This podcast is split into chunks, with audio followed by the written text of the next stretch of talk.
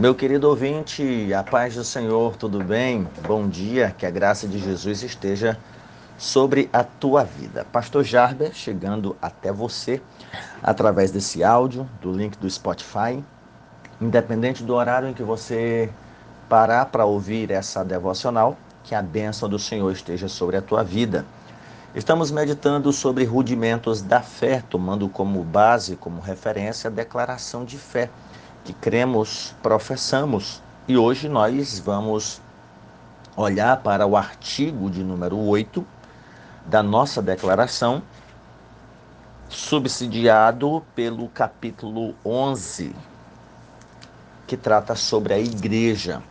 Assim diz o artigo: cremos na igreja, que é o corpo de Cristo, coluna e firmeza da verdade una, santa e universal, Assembleia dos Fiéis remidos de todas as eras e todos os lugares, chamados do mundo pelo Espírito Santo para seguir a Cristo e adorar a Deus. Amém. Os fundamentos para esse artigo é a primeira carta aos Coríntios, capítulo 12, versículo 27, Evangelho de João, capítulo 4, versículo 23, Primeira carta a Timóteo, capítulo 3, versículo 15. Carta aos Hebreus, capítulo 12, versículo 23. Apocalipse 22 e 17. Cremos na igreja que é corpo de Cristo. Corpo de Cristo é uma expressão utilizada no Novo Testamento para se referir à funcionalidade da igreja de Cristo na terra, sua missão mas também falar de unidade na diversidade. O texto utilizado por Paulo para se referir a corpo, ele vai falar sobre a importância de cada membro e deixar claro que um membro não é igual ao outro, mas cada um tem a sua função no corpo. E na pergunta, o que seria do corpo se tudo fosse pé, se tudo fosse olho? Não faria sentido. Então, cada membro tem a sua importância e está no seu devido lugar. A verdade é que não há membro de menor importância, há membro de maior atuação, menor atuação, mas estão no lugar em que deveriam estar. Você consegue imaginar o seu polegar no lugar do dedo mindinho? Você consegue imaginar as suas mãos que cria calo, dependendo do trabalho que você faz, no lugar dos pés e os pés no lugar da mão? Você poderia se adaptar, mas muita coisa é, você teria dificuldade de fazer. Você já imaginou que os teus olhos, em vez de estarem na horizontal, fossem na vertical, um em cima do outro? Você já parou para pensar caso o teu nariz tivesse apenas um furo? Você já imaginou se as tuas orelhas fossem uma na testa e outra na nuca? Não faz sentido, já nos adaptamos e isto tem a sua importância importância, está no seu devido lugar. E nós precisamos entender a importância de cada membro neste corpo. Então nós cremos, professamos, ensinamos que a igreja é essa assembleia, esse ajuntamento universal, catolicidade dos santos de todos os lugares e de todas as épocas. Quando nós falamos de todas as épocas, nós estamos também nos referindo não a cristão, porque seria um anacronismo, mas a fiéis antes da igreja, antes hum, a igreja do Novo Testamento, né? Mas a crentes fiéis do Antigo Testamento não somente os hebreus, mas tantos outros que se uniram à fé judaica por causa do, do, dos oráculos de Deus, das obras de Deus.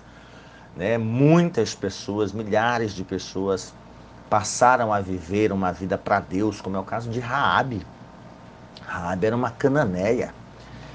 E essas pessoas formam esse conjunto de santos, de fiéis, que é o povo de Deus de todas as épocas, de todos os tempos, né?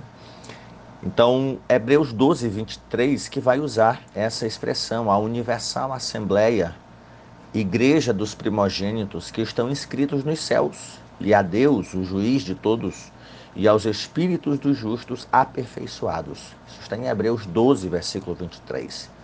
Então, essa igreja criada, projetada, arquitetada, construída por nosso Senhor Jesus Cristo, pois ele mesmo deixou claro que a igreja dele pertence a ele e ele que a edifica, sendo essa pedra, esse fundamento próprio Cristo, conforme as palavras do apóstolo em Atos 4 e 11. Ele é a pedra que foi rejeitada por vós, os edificadores, a qual foi posta por cabeça, por pedra de esquina. Então, a comunidade dos santos, essa comunidade dos fiéis, essa igreja que é coluna e firmeza da verdade, conforme a Escritura Sagrada, essa comunidade do Senhor, além de Assembleia Universal dos crentes em Jesus, esse vocábulo igreja ou eclesia refere-se a um grupo de pessoas em cada localidade geográfica, pessoas chamadas, convocadas para um propósito. E nós ensinamos que essa igreja, ela tem a sua unidade em Cristo. Se nós olharmos para a igreja primitiva ou a igreja dos apóstolos, que é o protótipo de qualquer comunidade. Né? É muito comum as pessoas olharem para as suas comunidades, isso em todas, todas, todas, todas, e dizer, ah, nós estamos vivendo o tempo dos apóstolos. Né? Essa igreja, ela, a igreja apostólica, se formos avaliar pelo critério unidade, então nem a igreja apostólica seria uma igreja verdadeira que havia discordância até entre Pedro e Paulo, em, questão, em questões triviais, mas existia. Né? Mas ela tem unidade na diversidade, um só corpo, um só espírito, uma só fé, um batismo. A igreja envolve o mistério que não foi revelado no Antigo Testamento, mas que foi manifesto aos santos da nova aliança. E para entendermos a ideia de igreja, não há limite a templo, não limite a prédio, a estrutura física construída, edificada. Não. Ali é um templo que nós chamamos de igreja, mas a igreja não é necessariamente o templo, o prédio, a estrutura física construída. A igreja são as pessoas, a membresia, o organismo vivo. Tá bom? Então, a igreja significa literalmente esse chamado para fora, usado aí para designar uma convocação, um ajuntamento dos cidadãos de uma localidade para um propósito em comum. E nós temos uma amostra desse conceito no Novo Testamento, né? Então, a igreja é esse grupo de pessoas chamadas por Cristo para fora do modus vivendi mundano, a fim de pertencer a Jesus, ter comunhão com Ele, fazer parte de uma família espiritual. E há muitos outros termos no Novo Testamento para descrever a igreja: figuras, ilustrações como o corpo de Cristo, povo de Deus. Se nós olharmos também a ideia de noiva do cordeiro, esposa do cordeiro, ah, também como lavoura de Deus, cartas e muitas outras expressões utilizadas para a igreja. Outros termos apontam a intimidade, o amor, a beleza, a reciprocidade.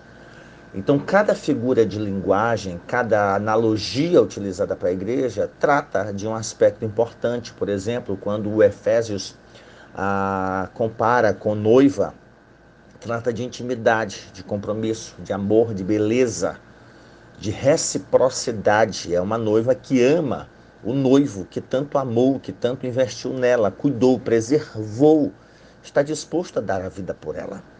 Então, isso aqui fala desse símbolo da união, do relacionamento entre Cristo e a igreja. Outros termos também, como crentes, santos, eleitos, discípulos, cristãos, os do caminho, muitas outras expressões, sendo hoje o mais comum cristãos, né? Cristãos é um termo mais universal, não somente a cristãos evangélicos, cristãos protestantes, mas cristãos ortodoxos, cristãos católicos, cristãos cóptas, Tem muitos cristãos aí que não estão ligados a uma das tradições mais antigas, mas são cristãos. Então, em relação à membresia, né? A igreja ela é formada por todos aqueles que Deus chamou, tendo sido esses resgatados de uma maneira mundana. E essa igreja, ela é constituída por fiéis, pessoas nascidas de novo de todas as eras, de todos os lugares, e esses fiéis formam o corpo místico de Cristo por meio do Espírito Santo e cada crente salvo é membro desse corpo. E a vida não é cristã, a, a, perdão, a vida cristã não é solitária. Nenhum membro vive isolado do corpo. E quando a gente apresenta a igreja como o corpo de Cristo, isso aqui nos faz entender que nem todo membro é pregador, nem todo membro é cantor, mas que também não se deve utilizar a expressão crente de banco. Não, eu só vou. Não, você tem a sua importância. Você pode fazer algo além de estar lá vendo, assistindo, cultuando de forma individual dentro da comunidade.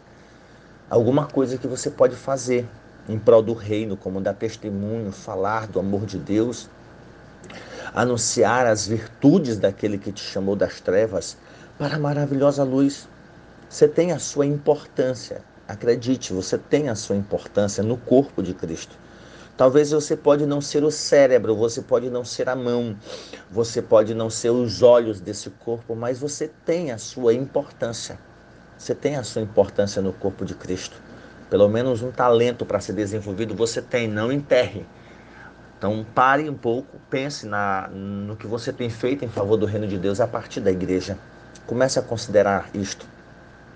Então a membresia resultante de pessoas convertidas pessoas nascidas de novo que vivem ou devem viver em comunhão o amor de Cristo, tendo Cristo como cabeça da igreja, sendo Ele mesmo Salvador e Senhor do corpo. Não também, nós falamos sobre a questão de você não restringir igreja a templo. Templo é templo, que com o tempo passou até a conotação de igreja. Ali tem uma igreja, vamos construir uma igreja. Mas o termo adequado mesmo é templo. Vamos construir um templo. A igreja é o povo, é a membresia. Nós também não devemos limitar igreja ao aspecto, de, ao aspecto denominacional. Gente, acreditem. Nós, assembleianos, batistas, presbiterianos e tantas outras comunidades que apesar das divergências triviais, não centrais, e você que me ouve há bastante tempo já tem ouvido falar sobre doutrinas centrais e doutrinas que não são centrais. Né? É, nós temos um episódio muito interessante em Atos, quando o evangelho chegou aos gentios e haviam coisas que eram centrais para os judeus, independente de serem crentes ou não. Eles se tornaram cristãos, mas algumas questões eram centrais para eles e faziam parte da cultura deles, como por exemplo a circuncisão, a guarda do sábado. E houve uma parte desse grupo que queria que os gentios fossem circuncidados e cumprissem alguns aspectos da lei. E houve então o que nós chamamos de o primeiro concílio da igreja. Isso está lá em Atos 15. Então foi deliberado de que não deveriam impor sobre estes irmãos um jugo que nem eles mesmos judeus podiam carregar. Eles herdaram, mas não podiam carregar. Então foi decidido que aqueles irmãos não precisavam ser circuncidados. Gente, isso era questão central. Não podia ser negada por, cristão por, por um judeu. Essa decisão foi tomada, primeiro, porque aqueles judeus já tinham nascido de novo, não estavam presos às práticas da lei se não fossem nascidos de novo, daria problema. Então decidiram que os irmãos gentios deveriam se abster da comida sacrificada a ídolos, da prática sexual ilícita e de outras questões morais. Então são questões triviais, né? São essenciais, têm a sua importância. É a mesma questão dos usos e costumes. Usos e costumes é critério para entrar no céu? Não necessariamente. Nós vamos falar o que? Dos índios que não andam vestidos como nós. Eles vão para o inferno? Não vão. Mas isso é na cultura deles. Tá bom? É na cultura deles. Não precisamos andar semelhante a uma tribo africana ou até mesmo os indígenas do Brasil, ah, por mais que tenham vínculos aí com, com a civilização, né? Nós, eles têm a, a sua cultura. eles têm o seu estilo de vida. Eu não posso aceitar que todo cristão seja um assembleiano como eu sou. Estou dizendo isso para que você entenda. Existem tradições nossas. Pastor, é critério para entrar no céu? Bom, pode não ser. A questão é, ela é ruim? Não, não é ruim. Então por que não abraçar? Eu costumo dizer assim: se usos e costumes são bons, por que não preservá-los? Geralmente, os que procuram conflitos em relação a usos e costumes são pessoas que querem usar o que bem entendem, numa comunidade que tem por tradição preservar a conduta modéstia ou pudor. Ah, mas tem muita gente que se veste bem, deixa essas atitudes para lá. Você vai usar os erros dos outros para viver uma vida inadequada? Então, eu quero que você entenda o seguinte: usos e costumes é bom, é necessário, ainda mais na sociedade pornificada que nós vivemos. Mas eu não posso admitir a ideia de que cristãos de outras comunidades não vão para o céu. Isso é ignorância. Agora também eu não posso limitar o conceito igreja tal, igreja tal. Não, eu até acredito que nessas comunidades existem pessoas que, na sua ignorância, na falta do devido conhecimento, até sobem. Até sobem. Então, a Assembleia de Deus não é uma igreja ou a igreja, ela é parte da igreja universal. Junto aos batistas, presbiterianos, metodistas, igrejas mais antigas, não limite igreja a uma denominação. Não limite uma igreja a uma denominação. Por que, que não se unem? Se você for avaliar até dentro da tua casa, não tem unidades como você quer que haja na igreja. Não tem. Você pode pensar isso a partir do almoço. Um gosta de tempero, outro não gosta. Um gosta de feijão, outro não gosta. Um gosta de comida frita, outro gosta de comida cozida. Um gosta de banhar, o outro já não gosta. Um gosta da, de fazer as coisas na hora, o outro não gosta. Basta olhar para o teu casamento e perceber que não há consenso em muita coisa. Aí você quer que a igreja tenha a perfeição que nem dentro da tua casa tem. Então, qual é a finalidade da denominação, do templo, do ajuntamento? Pessoas imperfeitas se reúnem lá para cultuar e adorar a Deus. Isso vai nos ajudar a não vivermos o evangelho de forma competitiva. Eu não sei você, mas eu não fico triste quando eu chego num lugar que não tem uma Assembleia de Deus, mas tem lá uma Batista, tem lá uma igreja cristã evangélica, tem lá uma igreja metodista. Eu não fico triste, tem uma igreja lá, tem uma comunidade lá. Talvez eu deva lamentar o caráter evangelístico, né, que é um pouco em falta nessas igrejas históricas. Mas eu não fico triste, eu fico mais triste quando eu vejo dez bares emendados um no outro. Mas aí a pessoa olha, ah, lá não tem igreja. Não, não tem igreja, não tem a tua denominação. Tem outra igreja lá, outra denominação? Tem. Então tem uma igreja lá.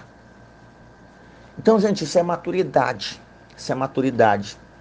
A Assembleia de Deus, enquanto denominação, ela tem pouco mais de 110 anos. E antes da Assembleia de Deus já existia igreja. A igreja, conforme o texto de Efésios, ela foi eleita por Deus desde a fundação do mundo. Nós somos parte dessa igreja. Nós somos parte dessa igreja. E se nós olharmos para o mundo, para esse mar, existem aí tantos peixes fora jogado, sem norte, sem rumo, nosso dever é anunciar o Cristo crucificado, que foi sepultado, ressuscitou e breve vai voltar. A nossa missão é anunciar a morte do Senhor até que ele venha. Pregar o Evangelho para que as pessoas sejam seguidoras de Jesus. A partir do discipulado, é claro que para eu discipular, essa pessoa deverá congregar conosco. Mas quem nos conhece, ou quem me conhece, sabe muito bem, geralmente, quando há um casal de namorados, onde cada um pertence a uma denominação diferente. Todos, todos os que eu tive contato dessa forma, eu digo, vocês precisam decidir onde vocês vão congregar. Se aqui ou se lá. Mas não é bom que vocês estejam congregando em igrejas, em denominações distantes. Vocês precisam ir para a mesma comunidade. Sentem. Sentem, vejam isso. Casamentos já acabaram, noivados já acabaram por não chegar a um consenso. Não, eu, eu, eu não saio da minha igreja, eu não saio da, da minha denominação, tem que haver maturidade, uma decisão. Não, nós vamos congregar em lugar tal. A partir da decisão não é mais a tua igreja, a igreja dele ou a igreja dela, é a nossa congregação, a nossa comunidade de fé, onde estão os nossos irmãos, onde nós decidimos congregar, criar os nossos filhos. Isso é maturidade. Isso é maturidade. Então entendamos que a igreja ela ultrapassa os limites do templo, ela ultrapassa os limites denominacionais. Se nós olharmos para a igreja perseguida, ah, é o título dado a cristãos perseguidos em países onde ser cristão é proibido. Tem igrejas, tem crentes lá, mas não tem denominação. Esses crentes não se denominam como assembleianos, metodistas, batistas, católicos, ortodoxos. Eles não se denominam, eles não são católicos ah, cóptas, ortodoxos, russos. Eles não são católicos armênios, eles não são assembleianos, eles não são metódicos, eles são cristãos. Eles se reúnem às escondidas para adorarem, para meditarem na Escritura.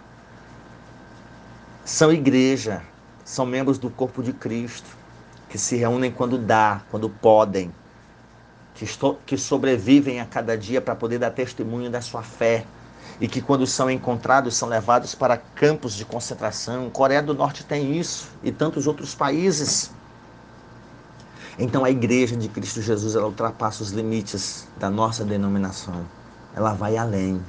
O amor de Cristo é muito maior. É muito maior. Que Deus te abençoe, meu querido ouvinte, e te ajude a entender a necessidade de ser membro do corpo de Cristo, a congregar numa igreja saudável. Eu digo saudável porque há muitas comunidades que funcionam como empresa, como ramo, que se o fundador dela morrer, esbagaça nós estamos vivendo isso recentemente numa grande denominação é, é, tem história no Brasil, já fazendo parte aí do movimento é, pentecostal de segunda onda, como a Igreja Deus é Amor.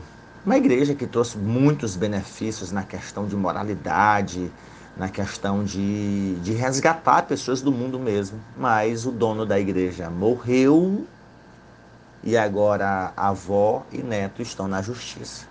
A pergunta é: e os fiéis que lá estão, que chegaram ao conhecimento de Cristo por meio dessa igreja? Como estão? Onde ficam? Cadê a preocupação dos pastores dessa comunidade? Esse foi apenas o exemplo que eu dei, porque se tornou um caso uh, conhecido no mundo. Então pare para pensar um pouco na importância da comunidade, do ajuntamento dos fiéis e que Deus te dê sabedoria. E em vez de você ficar procurando a igreja perfeita, você ser um cristão melhor e trabalhar para que aquela comunidade seja a bênção de Deus na vida da sociedade. Você pode dizer amém? Deus amado, nós oramos a Ti e te damos graças por nos permitir entender alguma coisa a respeito da Tua palavra. Nos ajuda, Senhor, a viver em comunidade com outros santos imperfeitos, como nós somos imperfeitos. Ajuda-nos, concede-nos a tua graça, a tua bondade, a tua misericórdia.